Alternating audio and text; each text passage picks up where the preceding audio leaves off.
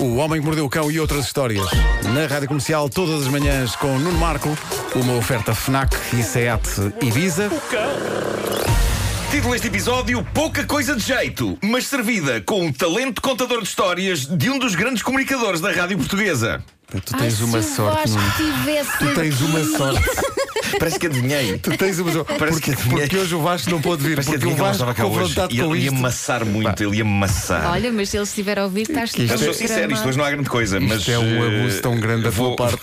Vou, vou servi-la com o meu talento contador de histórias. Então, de grande vamos a comunicador. isso. Vamos a Bom, melhor título de notícia da temporada vem na respeitável revista americana Newsweek, ao mesmo tempo, claramente, uma notícia que entra para a coleção. Então é assim que o mundo acaba. Reparem no título. Um milhão de formigas canibais presas num bunker nuclear soviético acabam de fugir. Que medo.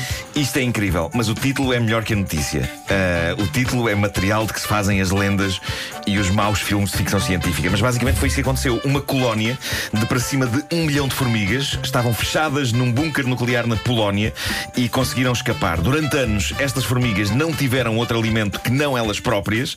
Uma coisa que se descobriu e que é completamente freak é isto: esta colónia era composta apenas por formigas operárias, o que significa que não podiam reproduzir-se. Portanto, o mistério com que a ciência se depara agora é este: como é que havia tantas? Como é que numa colónia onde não havia nem formigas rainha, nem calor, nem comida, nem luz, elas aumentaram até ao milhão?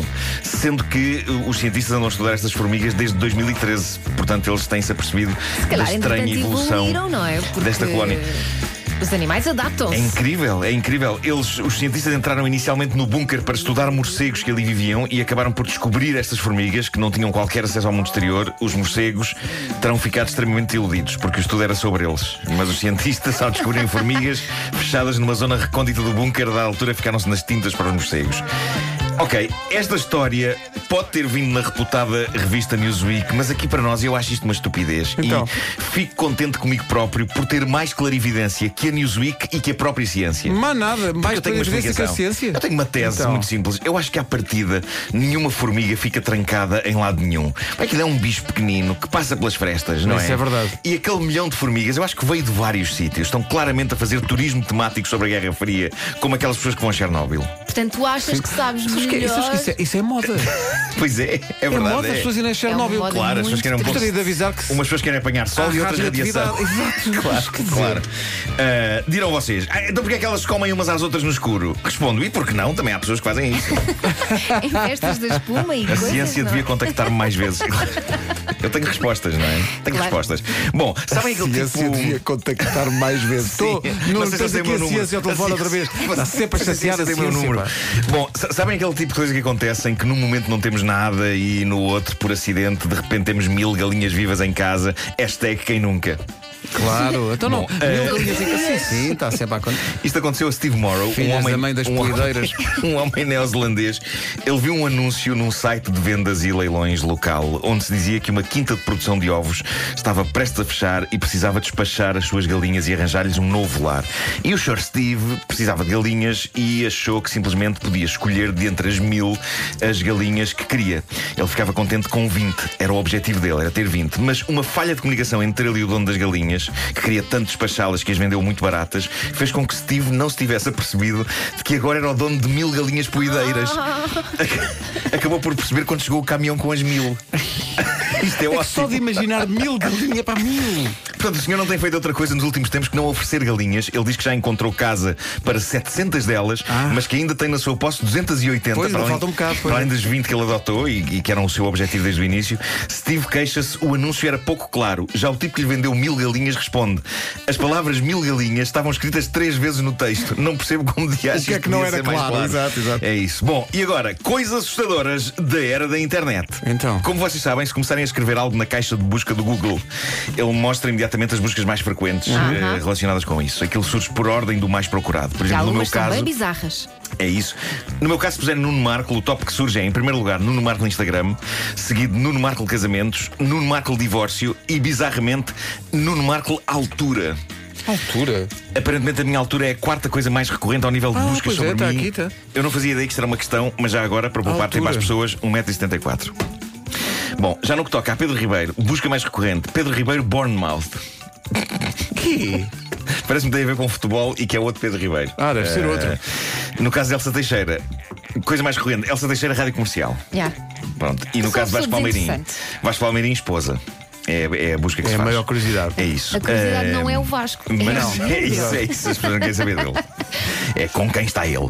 Ah, um beijo para a Bárbara. Ah, mas, mas pronto, estranha foi a ordem de resultados de busca descoberta por uma senhora americana em época de Dia da Ação de Graças, quando os americanos enfardam os seus perus. Uma senhora, Linda Shooter, ah, conta o seguinte: diz ela, comprei um peru de 10 quilos e queria perceber se seria suficientemente grande para o número de pessoas que temos em casa no Dia da Ação de Graças. Imaginem a minha surpresa, diz ela, quando vi a primeira sugestão apresentada pela busca do Google. Ora, o que é que se passa? Para já, como vocês sabem, nas frases inglesas, o sujeito vem no fim. Portanto, a senhora começou a escrever edible meat, carne de comestível, edible meat on a 22 pound, 22 pounds são 10 quilos, e ela ia escrever no fim turkey. é Edible meat on a 22 pound turkey. Antes dela escrever Peru, o Google começa a sugerir, por ordem de buscas, as coisas supostamente mais procuradas no mundo no que toca à carne comestível com 10 quilos. E a primeira sugestão é qual? Baby. Edible meat on a 22 pound baby. Carne comestível num bebê de 10 quilos. Não acredito. O que é bizarro de tantas maneiras. Para já bebés com 10 quilos. E depois carne comestível em bebés gigantes. Oh, Deus. Parece que é uma cena popular no mundo. Ou então é só o motor do Google que está maluco. Peru surge em segundo lugar nas buscas, e a, portanto, a seguir a bebê, e antes daquilo que surge em terceiro lugar e que é também bastante perturbador: cão. Carne comestível num cão de 10 quilos. Vamos acreditar que é o Google que está baralhado. Claro, é o calhar. Google, É o claro Google que é está baralhado. E queria só terminar com um inevitável desabafo real da página Reddit Tifu, a tal página onde se reúnem os desabafos da vida real mais embaraçosos e dilacerantes de pessoas dos quatro cantos do mundo. Que é uma expressão estúpida, quatro cantos do mundo. Pois é, Não, porque é uma esfera. Exato. Bom, a página chama-se Tifu, as tais iniciais Today I've Up. Ontem bem tramei. Um jovem deixou lá um depoimento fascinante sobre algo que aconteceu ontem à noite e é tudo bom. Diz ele, e passo a citar: Já vos aconteceu estarem cheios de sono e ao mesmo tempo cheios de entusiasmo maroto? História da minha vida há 22 anos. Desde que acordo a estas horas. Ainda assim, com jeitinho tudo se consegue, até fazer filhos. Diz o jovem, a noite passada estava eu na cama entre cá e lá enquanto assistia no meu telemóvel a uma paródia XXX. Não sei se vocês sabem a que é que ele se Ah, refere. sim, sim, sim. De há uns tempos para cá, a indústria de entretenimento para adultos produz paródias porno a coisas reconhecíveis, filmes, séries, desenhos animados. E diz ele, estava na cama entre cá e lá enquanto assistia no meu telemóvel uma paródia XXX sobre a série Scooby-Doo. Mas é possível. Scooby-Doo, ok? sim. Scooby-Doo Não sei era como é uma que- série de desenhos animados sobre um grupo de Exato. jovens investigadores Quer de dizer- fenómenos paranormais e o seu cão. Claro. Diz ele, o filme. a ver calma, calma. Ele diz: o filme conseguia ser hilariante e ao mesmo tempo quente. Mas não se via o Scooby-Doo em lado nenhum. A personagem que dá título ao filme não estava no filme. E ainda E eu bem, digo eu. ver Não. porque- Pá, ainda bem, trata-se de um cão. Diz ele: acabei por adormecer só para ser acordado pelo meu pai à meia da noite, apontando para o meu telemóvel enquanto me gritava: desliga isso, desliga isso. Assim que os meus olhos zonzos se ajustaram ao brilho do ecrã, a primeira coisa que vejo é a Velma e o Shaggy, isto são duas personagens de Scooby-Doo, eh, enrolados um com o outro.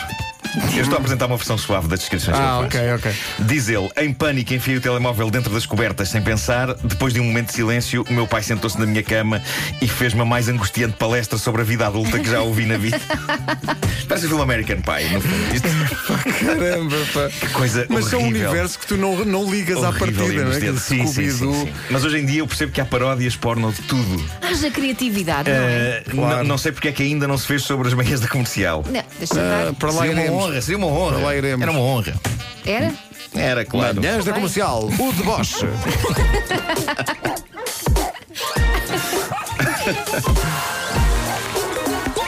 O Homem que Mordeu o Cão é uma oferta FNAC, onde se chega primeiro a todas as novidades, e Seat Ibiza, agora também na Unstore by Seat das Amoreiras.